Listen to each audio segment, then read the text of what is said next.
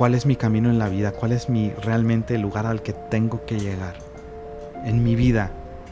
¿Cuál es el lugar donde cuando yo llegue voy a decir, ah, ha valido la pena, me siento protegido, me siento seguro, aquí me aman? ¿Cómo voy a hacer que mi vida valga la pena? ¿Cómo voy a hacer para no esclavizarme en mis propias loqueras, ¿no? Porque todos tenemos experiencia de habernos equivocado, todos tenemos experiencia de que si yo me meto en mí mismo, encuentro grandes tesoros, pero también grandes problemas. Entonces, ¿cómo puedo ser redimido por el amor? Es muy válido tener puntos de vista contrarios. Lo único que no se vale en este mundo es la indiferencia. Es no tener una postura. En Prohibido Escuchar le damos voz a los temas más tabús, a las ideas del mundo. Un espacio de debate. Es llegar al fondo y ponernos en duda, tomar una postura y defenderla, sin importar qué. Hoy platicamos con Pedro Payares, profesor catedrático, doctor en Derecho y además un gran pensador. En este episodio, además de entender el poder de las palabras y de las conversaciones, Pedro nos explica un poco cómo en un mundo en donde existen posturas opuestas, podemos llegar a resolverlas a través del diálogo. Este episodio es un reto para nuestro pensar, pero Pedro busca que movamos nuestro piso y que realmente busquemos el fondo de nuestros argumentos.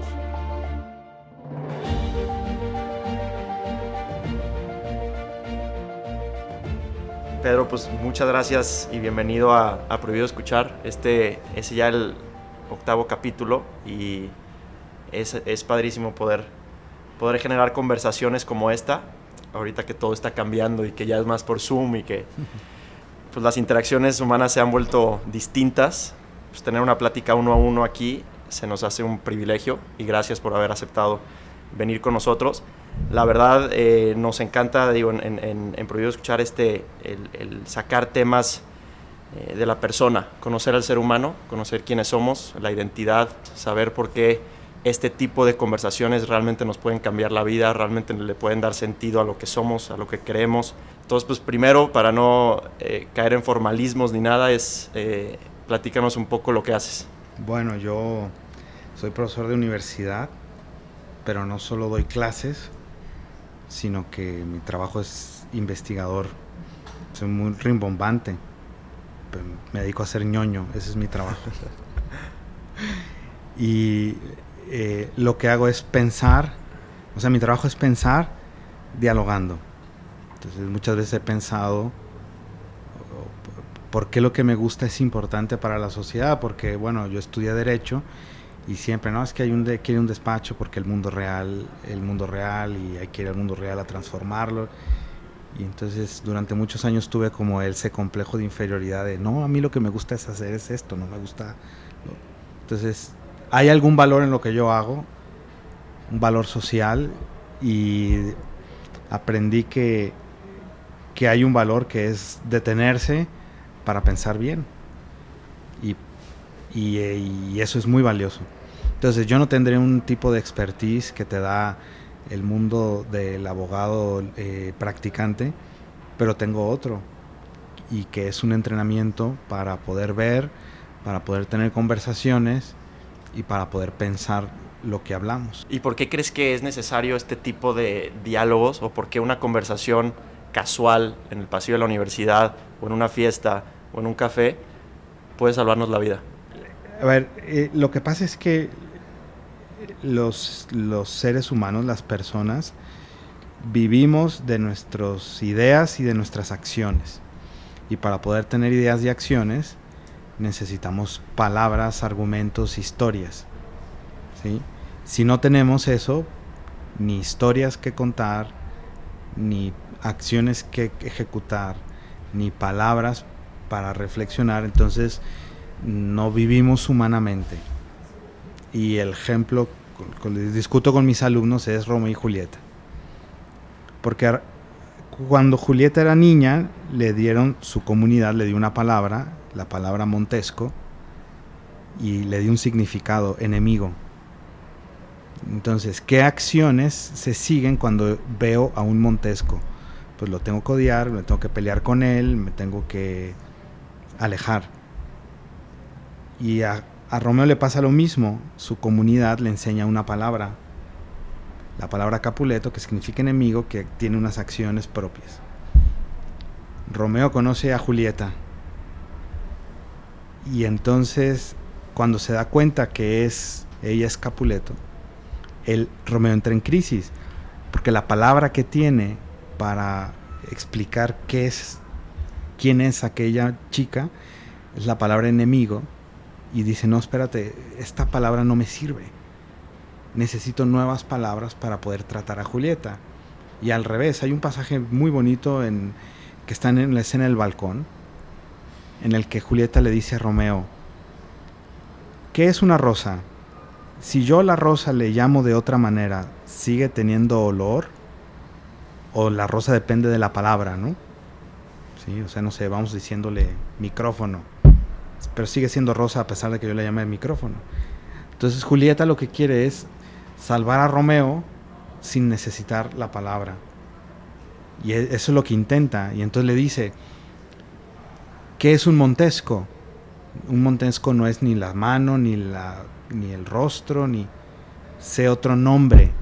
Y si eres otro nombre, serás otro hombre. El nombre que te doy es amor mío. Pero fíjate cómo a nosotros nos pasa lo mismo. Cuando nos enamoramos, y seguro les pasa con sus padres o sus amigos, en mi grupo de amigos me llaman de esta manera la, mujer que me ama me llama, me tiene un apodo que solo usa ella. Porque es una manera de decir, tu existencia antes no es la misma. Ahora lo importante es que para mí eres fulano. Ahora sí que empiezas a existir. Porque ahora te llamas, no sé, palomita mía o lo que sea. En el caso de Julieta, amor mío. Eso es lo que quiere hacer Julieta. Quiere independizarse de las palabras, de las conversaciones. Pero no puede porque somos seres humanos. O sea, las palabras condicionan cómo pienso. Entonces, otro ejemplo en el contexto de Romeo y Julieta que, que solemos reflexionar en clase, es que si yo te dijera, oye, ¿cómo estás? Triste. ¿Qué acciones se te ocurren porque estás triste? Pues este, bueno, pues no sé, llorar, eh, y ya no, quizá no se me ocurra nada más, ¿no? Pero si además de tristeza yo conozco otras palabras, por ejemplo, deprimido, aburrido, abandonado. Cada una de esas palabras son, triste, son tristeza, pero cada una de esas palabras me van a dar acciones diferentes. Entonces no es lo mismo lo que yo tengo que hacer si estoy aburrido, si he sido traicionado, si estoy solo, si he sido abandonado. Son acciones distintas. Entonces fíjense cómo si yo no tengo palabras, no se me van a ocurrir acciones. Entonces yo necesito conversaciones porque las conversaciones me dan palabras. No importa que yo ya me sepa el significado de la palabra del diccionario, pero me da un lugar donde esa palabra es viva. Y entonces yo puedo entender cosas nuevas y se me van a ocurrir acciones. Cuando Romeo y Julieta se casan en la celda de Fray Lorenzo, Romeo está muy contento, pero no tiene palabras para decir y le dice a Julieta, si estás contenta, di cómo te sientes para que se vuelva dulce el ambiente. Traducción, como yo no sé decir qué siento, pues estar muy, muy, muy, muy, muy feliz pero como no sé, no sé qué hacer, o sea, hay un vacío y me siento asfixiado. Ponle palabras para que esto se haga dulce. Y la respuesta de Julieta es espectacular. Julieta le dice, el pensamiento rico en contenido no necesita ornamento. O sea, es decir, si yo te quiero mucho, no necesito mucha verborrea, porque el que habla mucho luego no tiene nada, ¿no? Y entonces el, el habla loco, ¿sí? No está diciendo nada. Solo los pobres cuentan su dinero. Tanto es mi amor que no me animo a ponerle palabras. Y la respuesta es redonda porque Julieta dice, a ver, cuando yo uso palabras, cuando uso conversaciones, digo muchas cosas, pero también escondo algo. Porque la palabra las palabras no pueden revelar todo lo que es la realidad. Piensen otra vez cuando, cuando aman o son amados y le dicen a la persona, ¿no? Oye, ¿cómo te sientes? No, pues es que me siento traicionado porque un amigo tomó una decisión que no, que me siento, me, siento humillado. Por más que quiera la otra persona, no se puede meter a todos los, eh, todo el laberinto que tengo yo adentro de emociones y de, entonces la respuesta de Julieta es poniendo en palabras, diciendo que no puede ponerle palabras porque lo ama mucho. Es ese juego de... Por eso necesitamos poesías. Necesitamos poesías porque la poesía es usar palabras para decir que ahí hay algo, pero al mismo tiempo ocultarlo en el misterio y entonces hay algo tan íntimo que, que yo lo atesoro. Pero entonces también necesitamos ampliar nuestro vocabulario, que aparte de las, de las conversaciones que nos ayudan a ampliarlo, nosotros mismos podemos hacer una investigación. Y además de esto, creo que también es importante saber que no necesitamos todas las palabras, sino las correctas, ¿no? Porque también las, si las palabras condicionan nuestra acción, ciertas palabras nos pueden llevar a acciones buenas o nos pueden condenar a acciones malas. No sé cómo blindar o cómo poder el escoger para poder condicionar nuestro comportamiento a lo que buscamos. Ya. Bueno, ahí lo, rápido, una respuesta rápida es siempre los amigos. Porque los amigos no son solo palabras, sino son historias. Y entonces cuando yo se me ocurren acciones, porque tengo unas palabras, entonces eh, los amigos son los que van a padecer las consecuencias. Si son buenas, se van a alegrar y entonces yo voy a decir, ah, mira, ahí la llevo si no son del todo buenas, ellos van a sufrir las consecuencias y yo lo voy a poder ver. ¿sí? Por eso, hombre, hay que tener diálogo con gente que no piensa como nosotros, por supuesto, porque eso amplía nuestro vocabulario, amplía nuestro punto de vista. Si quieres, ahorita vamos a ese, a ese tema, pero mis conversaciones con los amigos me ayudan a ver las consecuencias de lo que hago. E-, eres más, más vulnerable incluso, ¿no? Por supuesto. Mucho más. Y entonces tener conversaciones es saber que soy vulnerable, que no lo sé, que no lo sé todo, que no lo puedo todo y que incluso para pensar yo mismo necesito alguien que esté ahí escuchándome. No sé si les ha pasado que, que tengo un problema que no sé cómo decirlo, no sé bien qué es. A ver, le voy a hablar a mi amigo o a mi amiga o a quien sea. Oye, necesito hablar contigo, mira, tengo un problema. Y de pronto empiezo a hablar y, empieza, y empiezo a decirlo todo ah, ya, ya pude, ya, gracias, adiós, y le cuelgo. Sí, se envuelve la idea hablando. Exactamente, entonces yo necesito a alguien que tenga la confianza de que escucharme, porque el fenómeno de conversación no solamente es transmitir una palabra. Entonces fíjate, en la comunicación no solamente transmito información, sino me transmito a mí mismo. Un invitado nos decía, Marcelo Michel, nos decía que la calidad de tu vida depende de la calidad de tus conversaciones porque pues, la calidad de tu trabajo, la calidad de tus amistades, la calidad de todo va a determinar el nivel de tu pensamiento. Así es. A mí lo que me preocupa ahorita es eh, el peso que tienen las palabras, porque es el peso de nuestros pensamientos, y la calidad de las conversaciones de una cultura en general, el cómo se cuentan las historias de una cultura, pues va a determinar al final de cuentas el, el, el output ¿no? de, de, lo que, de lo que la cultura está creando. Y ahorita, en este momento, pues creo que, que la cultura está muy muy, pues muy laxa en algunas cosas, muy ambivalente y como que pues la acción nos puede llevar a caminos que no, que no, no son los más ideales. Ya. O sea, el que cuenta las historias tiene mucho poder. Exactamente, el que cuenta las historias. Y los que nos creemos las historias que nos cuentan, pues vamos a tomar acciones sobre esas historias. Sí. Bueno, esto ha pasado siempre. El que controla la historia controla la explicación. Siempre ha sido así. O sea, dice por ahí Borges, me parece. Creo que es Borges. El que dice que solo, o sea, no lo sé bien, creo que es, ¿eh? Que solo existen dos historias. La Iliada o la Odisea y los Evangelios. Es decir, la historia de volver a casa,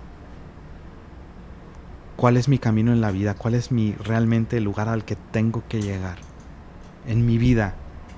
¿Cuál es el lugar donde cuando yo llegue voy a decir, valido la pena, me siento protegido, me siento seguro, aquí me aman. Esa es la historia de los hombres, la Odisea. y los evangelios. ¿Cómo voy a hacer que mi vida valga la pena? ¿Cómo voy a hacer para no esclavizarme en mis propias loqueras, ¿no? Porque todos tenemos experiencia de habernos equivocado, todos tenemos experiencia de que si yo me meto en mí mismo, encuentro grandes tesoros, pero también grandes problemas. Entonces, ¿cómo puedo ser redimido por el amor? Todos los seres humanos estamos viviendo estas dos historias y las buscamos con todo pues, lo que queremos y no sé, y todas nuestras fuerzas. Pensemos ahorita en una agenda polémica. El ejemplo de las personas que para reclamar por la muerte de mujeres destruyen edificios. ¿Sí? ¿Qué historia tienen? Tiene una historia de redención ahí. Yo, o sea, esto no puede pasar, esto es una injusticia. ¿Cómo me puedo liberar yo de las injusticias? ¿Sí? Oye, es que te importan más los edificios que nosotros. Y entonces viene otra historia, decir, no, me importa todo, pero yo no sé qué tanto, esta es una buena solución para lo que quieres. Y entonces ahí es donde empiezan los diálogos. Dialogamos porque estamos en alguna de estas dos historias, buscando cuál es nuestro hogar, dónde está Ítaca para nosotros, ¿no? ¿Cómo llegar ahí? ¿Quién va a estar ahí? ¿A quién me voy a encontrar? Después de tanto esfuerzo, ¿con quién voy a celebrar no sé, todo el esfuerzo que hago, ¿no? Entonces ahorita en lo que mencionabas, el diálogo parece ser que está medio roto, ¿no? Puede estar roto porque hay que, hay que pensar por qué quiero dialogar. O sea, parece que la conversación a la que nos ha acostumbrado en parte Twitter, pero también en parte nuestro vocabulario, en concreto el vocabulario de la palabra derecho, ha pasado que la conversación parece que se reduce a debate y en el debate es como el box, uno gana y otro pierde. El lenguaje del derecho así es, cuando, cuando yo digo que tengo derecho, el otro dice que tiene otro derecho, llega un juez y dices, la razón la tiene fulano, uno gana y otro pierde. Entonces cuando tenemos eso en la cabeza, tengo derecho a tener mis opiniones, inconscientemente estoy comprándome la idea de que el diálogo es ganar es encontrar una manera de decir algo que el otro se quede, no, si soy un imbécil, ¿cómo me desperté hoy? ¿Cuál argumento es mejor o más fuerte, no? Y, no y además no solo tiene que ser fuerte, sino que ser tumbativo. Es más, el otro se tiene que poner de rodillas a pedirme perdón de por qué es, dijo lo que dijo. Y no, porque el diálogo no es un debate. hay diálogos que son debates. Pero el diálogo no es un debate, el diálogo es voy a intentar ver el mundo como tú lo ves. Porque así ganamos tú, ganas tú y gano yo, porque yo no puedo, o sea, mi, mi, vida es mucho más rica cuando le sumo todos tus matices. Matices que yo no tengo. Ahorita que nos encontrábamos, poníamos el ejemplo del árbol, ¿no? Imaginemos un árbol y entonces está la rama de la izquierda y entonces que le agarra el libre soy y el derecho y tengo derecho a mis opiniones, ¿no? Y entonces empieza a crecer. Bueno, para que la rama izquierda pueda seguir creciendo necesita que la derecha también crezca y también crezca hacia la derecha. Y necesita que las dos estén conectadas entre sí, porque si no se conectan se caen y se acabó, se acabó mi rama. Un equilibrio. Y necesitan equilibrio, raíces, encontrar mejores raíces para poder encontrarse las dos ramas. Entonces, ¿qué es un diálogo? un diálogo es aprender a ver el mundo del modo en el que tú lo ves. Y yo gano muchísimo. El ejemplo a, mí me, hace pensar mucho. Un profesor medieval universitario, gordito, dominico, dice, voy a escribir muchachos un pequeño libro de introducción, pues para aprender a pensar en la universidad. Escribió una cosa que se llama la suma teológica, ¿no? Así dice el prólogo. No, pues es una introducción para los principiantes. dice uno, chinga. ¿Qué estamos haciendo? Ese sí es un libro de principiantes. Bueno, tenía origen, estuve, bueno, ya, para que me, me, distraigo por allá. Una de las primeras, lo que hace Tomás en sus reflexiones es lo siguiente. Vamos a ver, ¿existe o no existe Dios?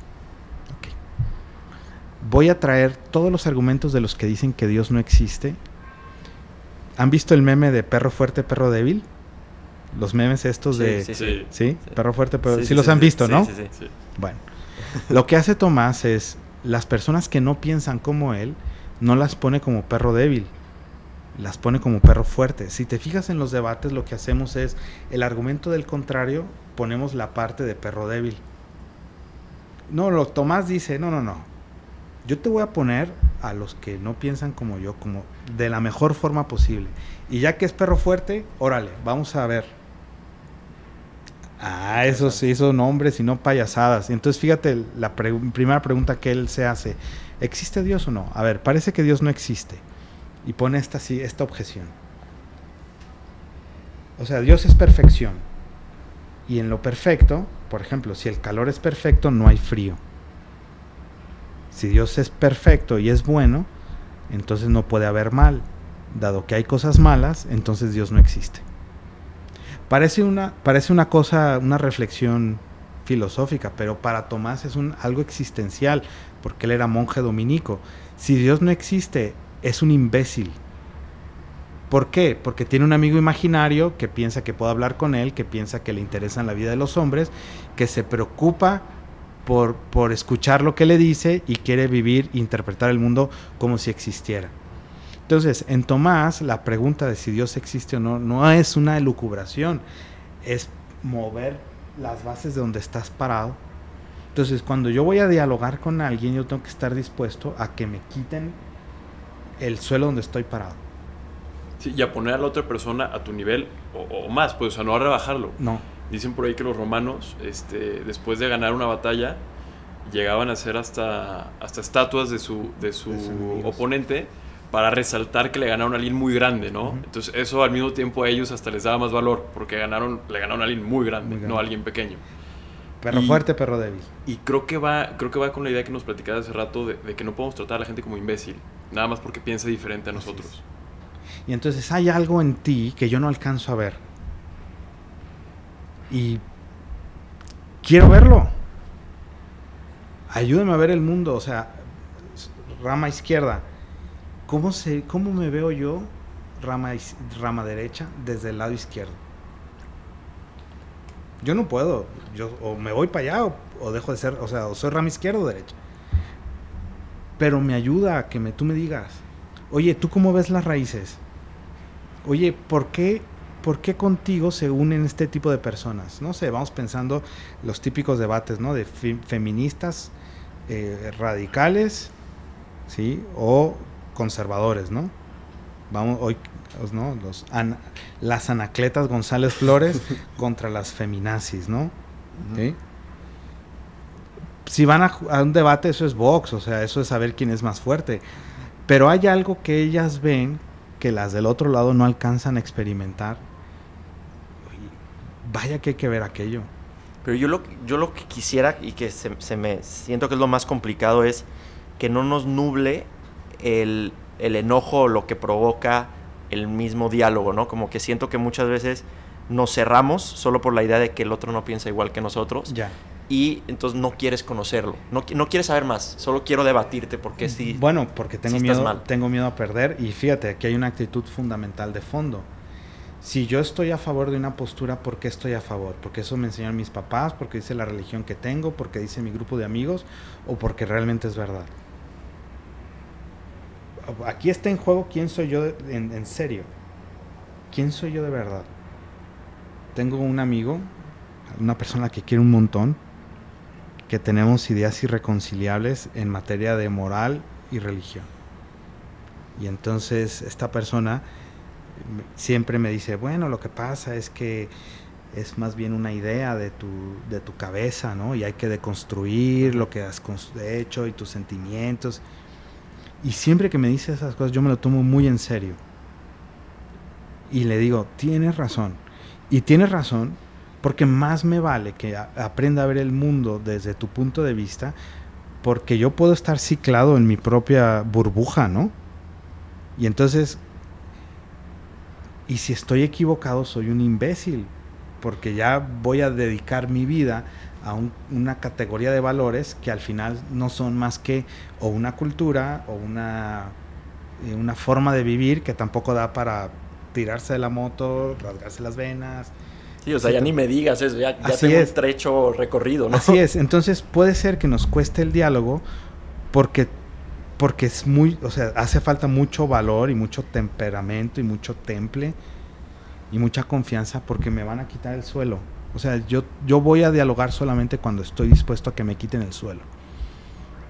O sea, es decir, cuando las personas que piensan radicalmente distinto a mí, les digo, me dicen por qué piensan lo que piensan. Y además, yo sus objeciones las tomo muy en serio. Perro fuerte. Y vamos, o sea, en serio. Entonces, ya aquí ya no se trata, y esto es, fíjate, el asunto de una conversación y de la verdad. Ya no se trata de yo tener la razón, sino, si, o sea, yo no poseo la verdad, como dice el filósofo, sino me posee a mí. Y además, tampoco, hombre, con un poquito de historia y de experiencia que tiene uno, tampoco, no, se, no, se toma tan en serio, ¿no? O sea, ¿quién eres para decir que agotas la verdad? ¿En serio? sí, pues, ¿qué, qué, qué, has de ser, no? O sea, este, estoy hablando aquí con Dios o con el Big Bang o... Entonces, mira, eh, tranquilo y vamos hablando con otros. Y quiero aprender de ti, ¿no? Así es. Porque al final a mí me suma el, entender por qué tú estás parado ahí y yo acá. Así es. Entonces, fíjate, cuando viene el argumento del. Cuando yo me peleo con perro fuerte, yo tengo que ser honesto y decir, no, este argumento que yo tengo no funciona para esto. Funciona para el quien piensa como yo, pero no funciona para él. Oye, esto no lo tengo bien pensado del todo. Esto, entonces yo me doy cuenta que la rama derecha es valiosa no porque es la rama derecha, sino porque está conectada a las raíces, porque da sombra, porque, porque puede vivir junto con otros. Y, entonces ahora sí vale la pena una conversación. Pero si yo no estoy en ese mundo, o sea, si yo, mi punto de partida es, no me pongas en peligro porque tengo miedo, pues Mira, eso le pasa a todo el mundo, ¿eh? Voy a poner el ejemplo de los de derechas. A los de derechas, pues es que, ¿cómo vamos a hablar de esto? Porque es que Dios, no sé qué, no sé. No, no habla, en serio, o sea, piénsale. Ya Tomás de Aquino puso en duda su, las bases de todo su pensamiento, de su vida. Ándale. Aquí el asunto no es, es que esto es la verdad. Porque la verdad así en abstracto no existe. Existen personas que son de verdad, que ven el mundo de una manera, que, ese mundo es muy rico, entre más manifestaciones haya, es más rico todavía y es más profundo. Volviendo al tema del árbol. Si el árbol tiene, tiene solo dos ramas, bueno, está bien, pero si tiene 20 ramas es muchísimo más rico ese árbol. Entonces a mí me conviene rama derecha que haya más ramas porque es una señal de que el árbol donde yo estoy anclado está vivo, es más grande, es más fuerte, es más, es más duradero. Entonces ahí es cuando voy a querer hablar. Volviendo a lo mismo, si yo lo que quiero es hablar para vencer, porque yo te, porque estoy en un grupo que tiene la razón, un grupo de pensamiento cultural, religioso, lo que fuera, entonces yo cuando dialogo con los demás no dialogo para aprender, sino para vencerlos, porque si no les gano, entonces mi vida se queda sin suelo. Oye, Pedro, ¿y qué, pasa, por ejemplo, en una institución educativa, hablando específicamente universidad, ¿no? Mm. A ti te toca. Cuando solamente es de un perfil, digamos católico, digamos laico, digamos lo que sea, eh, no está nutrida de otras posturas, incluso rechaza otras posturas porque no, no van de acuerdo a, a, lo que, a, la filosofía de la universidad? Bueno, primero esa universidad tiene que pensar muy bien qué es. ¿Es una universidad o es una escuela de catecismo? Y no solo le pasa a una universidad religiosa. Por ejemplo, una universidad laica, ¿qué eres? ¿Eres una universidad o eres un centro de formación de cuadros directivos para un tipo de empresas? ¿O para un cuadro de luchadores sociales? ¿Qué eres? Porque si eres universidad, tienes que mandar llamar a todo mundo a hablar. Eso no quiere decir que diluyas en lo que crees. Me acuerdo haber ido una vez en Georgetown a un, a un, a un congreso sobre aborto. Y entonces el, el, el formato del aborto, del aborto, del congreso era no nos peleemos esta vez diciendo quién tiene la razón. Digamos en qué podemos trabajar juntos en beneficio de la mujer. Porque el problema del aborto es uno, pero cuando una mujer se plantea abortar, hay muchas cosas alrededor. Las relaciones con una pareja, el uso de la sexualidad y el sentido que se le da a la sexualidad, qué significa estudiar, qué necesito para estudiar, un montón de problemas. ¿Sí? Entonces, si nos centramos en el aborto, no vamos a resolver el resto de problemas. Y jesuita además, ¿no? Georgetown, sí, sí. Y, fue muy interesante porque te parabas y decías, hola, yo soy fulano de tal, vengo de esta universidad, a mí me parece que el aborto no es una buena solución, le hace daño a la mujer y por supuesto destruye al niño, ¿no? Pero pienso esto de que podemos trabajar juntos. Y entonces era todo bien políticamente correcto, ¿no? Todo era... Ah, Pero me llamó la atención la, lo fructífero que fue el diálogo, porque era sincero, porque la gente no se escondía. O sea, yo no puedo decir, bueno, es que esto es lo que pienso yo, pero como no te lo quiero imponer, no, a ver, hay que saberlo hacer como profesores. O sea, hay que saber decir, yo creo esto, pero estos son los mejores argumentos de los dos lados. Cuando eso no lo haces en una universidad, que es el lugar donde hay que hacerlo, por eso es universidad, entonces hay que hacerlo de forma profesional. Se va a oír medio rimbombante, pero es que es verdad. O sea, una universidad lo que está es para, así, así como hay gente que profesionalmente se dedica a la arquitectura, hay un lugar donde profesionalmente te dedicas a pensar y eso se supone que tiene que ser la universidad, se supone. Entonces, eh, yo tengo que poner sobre la mesa las, las posturas de la mejor manera posible, las dos. Yo no me voy a esconder, eso sería traicionar. Yo digo, yo le digo a mis alumnos, yo creo, yo creo en esto, por esto y por esto. Estos son los dos mejores argumentos. Pero yo no te voy a atropellar. Yo necesito saber qué piensas. Me gusta saber qué piensas. Es difícil, sí, porque no siempre vas a escuchar lo que se supone que se tiene que escuchar en una universidad con un cierto perfil ideológico. ¿Pero qué eres? ¿Universidad o escuela de catecismo? Y ahora, Pedro, ¿cómo llevar? Porque ahorita estamos hablando de un mundo, bueno, no de un mundo, pero de, de palabras, de pensamientos. ¿Cómo llevarlos a la acción? ¿Cómo llevarlos a la acción? Se me ocurren tres cosas. Construir cosas o hacer cosas que se vean y permanezcan, hacerlas lo más razonable posible y saber hacer fiesta de ellas. ¿Cómo que saber hacer fiesta de ellas? Ahí vamos. ¿Quieres dialogar? ¿De qué vas a dialogar? No sé, ahorita estamos hablando de tener conversaciones. Eh, vamos haciendo un lugar, el primero lado, cuando conversemos de cualquier cosa, es conversar porque queremos construir algo y que dure volviendo al tema del feminismo, está bien, está mal que maten a las mujeres y abusen de ellas, en serio, eso está mal. Una víctima nunca tiene la culpa de lo que le pasa. Okay, ¿Cómo vamos a construir una, una sociedad donde se acabe el acoso laboral, el abuso, el machismo, etcétera? Vamos haciendo algo. Vamos haciendo una... Por ejemplo, este podcast ya es algo no me digan, eh, no los estoy acusando. Ya, ya tienen, supongo, en su rol mujeres, ¿no? Claro, sí, sí, sí. Bueno, entonces, eso, vamos haciendo algo y que dure. Porque para que duren las cosas yo necesito muchas conversaciones. Va a ser algo y que dure. Luego, dos, para poder hacer algo que dure, yo tengo que encontrar muy buenos argumentos para convocar a todo el mundo, pero también escuchar el argumento del otro porque si el otro no, no comprende que eso también es suyo, aquello no va a durar. El otro se tiene que apropiar también de mi argumento. Exactamente. Y yo me tengo que apropiar de los suyos. Entonces, fíjate, cuando yo me planteo tener conversaciones para construir algo, cualquier cosa, ¿eh? Y que dure, entonces necesito tener conversaciones porque necesito encontrar motivos y escuchar tus motivos. Y número tres, hacer fiesta. Gozar aquello. Y el tema de la fiesta tiene su tiene su, su tela, ¿eh? No es simplemente pásame la botella, quiero beber el nombre de ella. ¿Sí? O el chico del departamento 512, ya te vi bailando, no te hagas. ya es viernes. Ya es viernes. El chico del departamento 512. No, no, no, no. ¿Qué es la fiesta? O sea, para poder tener conversaciones y para poder construir cosas, necesitamos tener memoria. ¿A qué me refiero con memoria?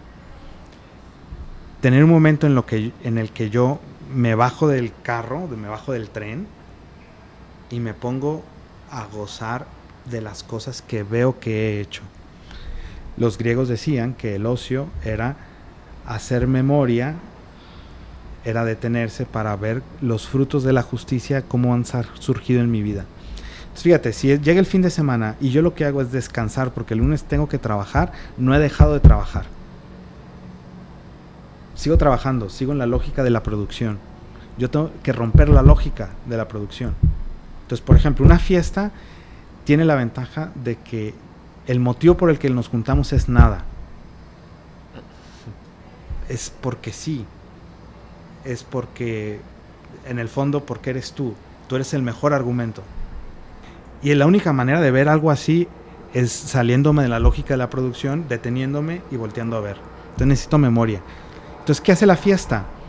La fiesta nos hace encontrar o experimentar algo que los griegos llamaban éxtasis suena a droga, porque además se acaba de aprobar lo de la marihuana, pero no, a ver, déjame, les, explico lo que quieren. Les decía hace un momento que lo único que existe en la vida de las personas es hoy, ahora, el momento presente, ahorita, este instante. El pasado ya no existe, se queda en la memoria. Y el futuro no existe, el futuro es mi memoria que proyecta hacia adelante lo que pudiera pasar pero el único momento real es hoy ahora de un milisegundo, ¿no? Bueno, les ha pasado a ustedes, supongo, que van a una fiesta o están en una plática y el tiempo se va volando y de pronto ven el reloj y dicen, ah caray, ya se fueron cinco o seis horas o cuatro horas, qué rápido ya es esto, pero es que se me fue volando. Bueno, ¿qué es? Eso es el éxtasis. ¿Qué es éxtasis? Es que mi vida, mi existencia es tan plena y es tan valiosa que el momento presente ya no es un milisegundo, ya son seis horas. Y entonces vivo con tanta fuerza que entonces estoy probando eternidad. Nosotros no nacimos, bueno, ahorita no podemos hacerlo, pero cuando experimentamos, se me fue el tiempo volando, es, y yo me detengo a pensar por qué, es que esta es mi existencia auténtica les ha pasado que están con una reunión de amigos, se acaba la reunión, se vuelven a juntar después de meses y da la impresión de que solo le pusieron pausa a la conversación, porque le vuelven a poner play y la conversación como si no se hubiera detenido. Sí. Esa es otra experiencia de éxtasis, porque todo es presente.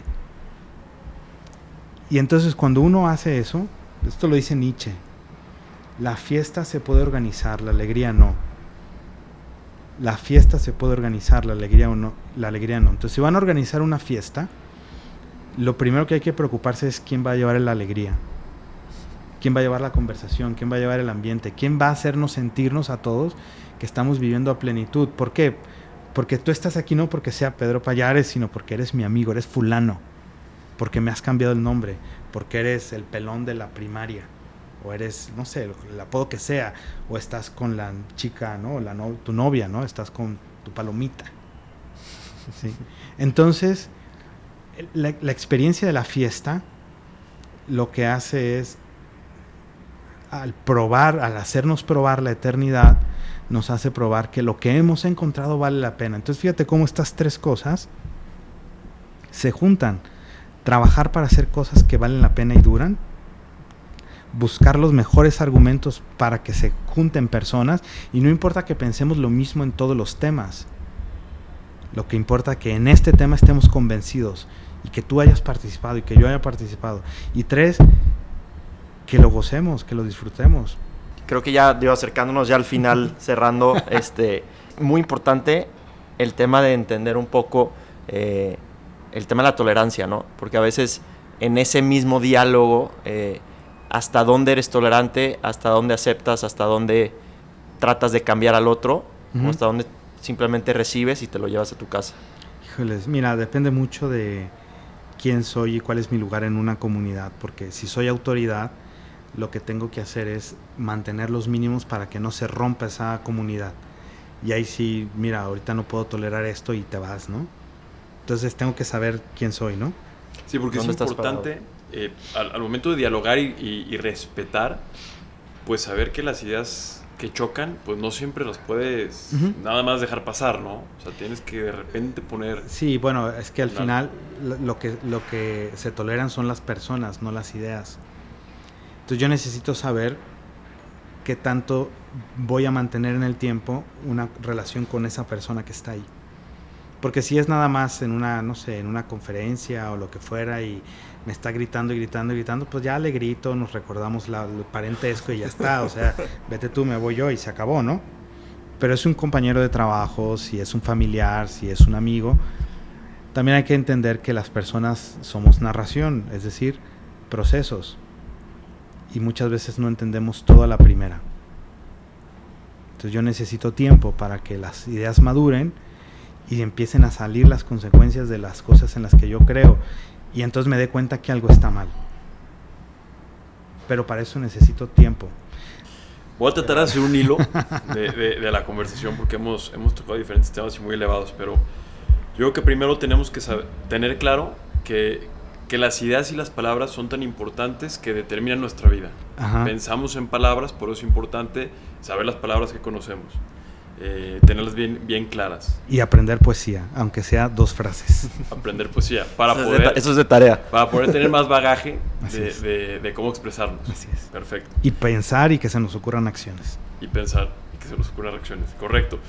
Y después, este, la importancia de las conversaciones porque eso también enriquece nuestro lenguaje y nos ayuda a poner en prueba nuestras ideas y a conocernos más a nosotros mismos. Así es. Y por último, para llevarlo a la acción, necesitamos pensar en cosas que valgan la pena y duren. Entonces, construir cosas que valgan la pena y duren. Y pensar que duren. Encontrar, los motivos compartidos. Así es, encontrar los motivos compartidos. Y hacer fiesta de ellos. Y hacer fiesta de ellos. Que siempre los hay, ¿no? Motivos compartidos. Y, bueno, y hay que buscar cada vez mejores y mejores y mejores y mejores. Qué fácil que realmente las conversaciones puedan cambiar eh, la percepción, la vida y pueda hacernos mejores. Bueno, mejor sociedad, ¿no? Inténtenlo. Nos vemos si quieren en un año. Inténtenlo y me dicen cómo les va en una fiesta. Muy bien, celebrando eso, esa conversación. El poder de la conversación. sí, señor. Pedro, pues siempre nos gusta, nos gusta terminar preguntando lo mismo a todos nuestros, nuestros invitados. ¿Qué está prohibido de Pedro? Prohibiría todo aquello que impide una conversación. Por ejemplo, una cosa es que estemos en desacuerdo y otra cosa es que aplastes al otro. Porque porque estás en desacuerdo. Esto en derechos humanos se ve mucho. El que, el que está del lado contrario de lo que votó, el que ganó el caso en derechos humanos, tiene que desaparecer. Eso es hacer desaparecer el otro. Eso lo dice Ana Arendt. Ella dice que la política es la convivencia de los distintos y cuando yo aplasto al que es diferente, entonces acabo con la política porque acabo con, acabo con el que es distinto se acabó la vida política. Y sirve para derecha y para izquierda, ¿eh? O sea, se acabó la vida política cuando todos piensan igual. Luego, la otra cosa que prohibiría es la deshonestidad intelectual. Porque una cosa es que yo, lo que yo pienso tenga inconsistencias y poco a poco me, me voy dando cuenta de ellas y no pasa nada darse cuenta de... Lo más difícil en la profesión que yo tengo es saber hasta dónde alcanza lo que sé. O sea, yo te he dado un argumento, pero yo tengo que saber hasta dónde me sirve el argumento y para qué ya no sirve. Y para lo que no sirve tengo que decir, mira, no lo sé. O sea, hay que aprender a tener, a generar estas conversaciones, ¿no? A que, nos, a que nos quiten el piso. Y no tenerle miedo. No tenerle miedo. Porque si realmente lo que yo creo vale la pena, no depende del piso que yo le puse sería muy penoso que lo que, lo que creo yo que vale la pena dependiera del piso que yo puedo argumentar. ¡Ay, qué horror! Sería súper chafa. Sí. Mira, dice Borges en un cuento que se llama la, la, forma de la espada. dice que a un caballero solo le pueden interesar las causas perdidas, a un gentleman solo le importan las causas perdidas. Y explicándolo decía que las causas perdidas son las que me necesitan, las otras se defienden solas. Dame una causa difícil, una causa perdida, algo es que la sociedad y los jóvenes están mal y nunca se pueden corregir. Esa, échamela, nunca voy a acabar, mejor. Me acabo la vida. Claro, eso. Gaudí, supongo que conocen la Sagrada Familia. Sin terminar todavía. Gaudí cuando pensó la Sagrada Familia, pensó en algo tan grande que se iba a acabar su vida. Era tan grande que muchos más iban a decir, esto es grandioso, me voy a sumar. Él no iba a haber terminado aquello, pero, pero hace la vida que sea plena. Todos necesitamos encontrar esa Sagrada Familia. Dame una causa perdida. Pedro, tres libros. Tres libros. dejar. Sé que lo limitamos mucho, pero solo tres. Más que tres, sí, les voy a dar tres libros, pero les voy a dar el consejo que a mí me dieron cuando hice esa pregunta. Cuando creo que... Sí, sí, sí, sí, sí, me encanta. Era, un era un profesor joven y le pregunté a un profesor mayor, profesor Massini, oiga, ¿cómo ve acá el morro? O sea, tengo futuro en esto, ahí la llevo, no la llevo, ¿no? O sea, este... Y me dice, ¿cuántos años tienes? No, pues tenía que 25, 26 años. Estudia. A los 40 empezarás a pensar. Y yo dije, mi argentino. ¿Y qué es lo que tengo que estudiar? Y entonces ahí va el consejo. Me dijo, tienes que estudiar cuatro cosas. Tus temas. ¿A qué te dedicas? Temas de tu especialidad. Tienes que estudiar historia. Tienes que estudiar estética o arte y tienes que estudiar algo de filosofía al nivel que puedan. Tus temas te da trabajo y, el trabajo te da sentido de pertenencia, te da vitalidad, ¿sí? un lugar en el mundo, impregnar en el mundo la imagen de lo que yo soy. La filosofía te da preguntas, la historia te da contexto para que luego no te creas lo primero que se te ocurre. Y la estética te da asombro. Y desde que me dio ese consejo empecé 1 1 1 1 1 1 1 1 1 1 1 1 1 1 1 Ya pasé los 40 y 1 1 1 1 Ya perdí mi junta de las 11. Pedro, gracias. Gracias por el tiempo. Pedro, muchas gracias. Le hubiéramos seguido aquí. sí, claro. ¿Y cómo se nos fue el tiempo? En la conversación. Volando. Nacimos para esto. gracias, Pedro. Bueno, muy bien. Pedro, muchas gracias. Gracias a ustedes.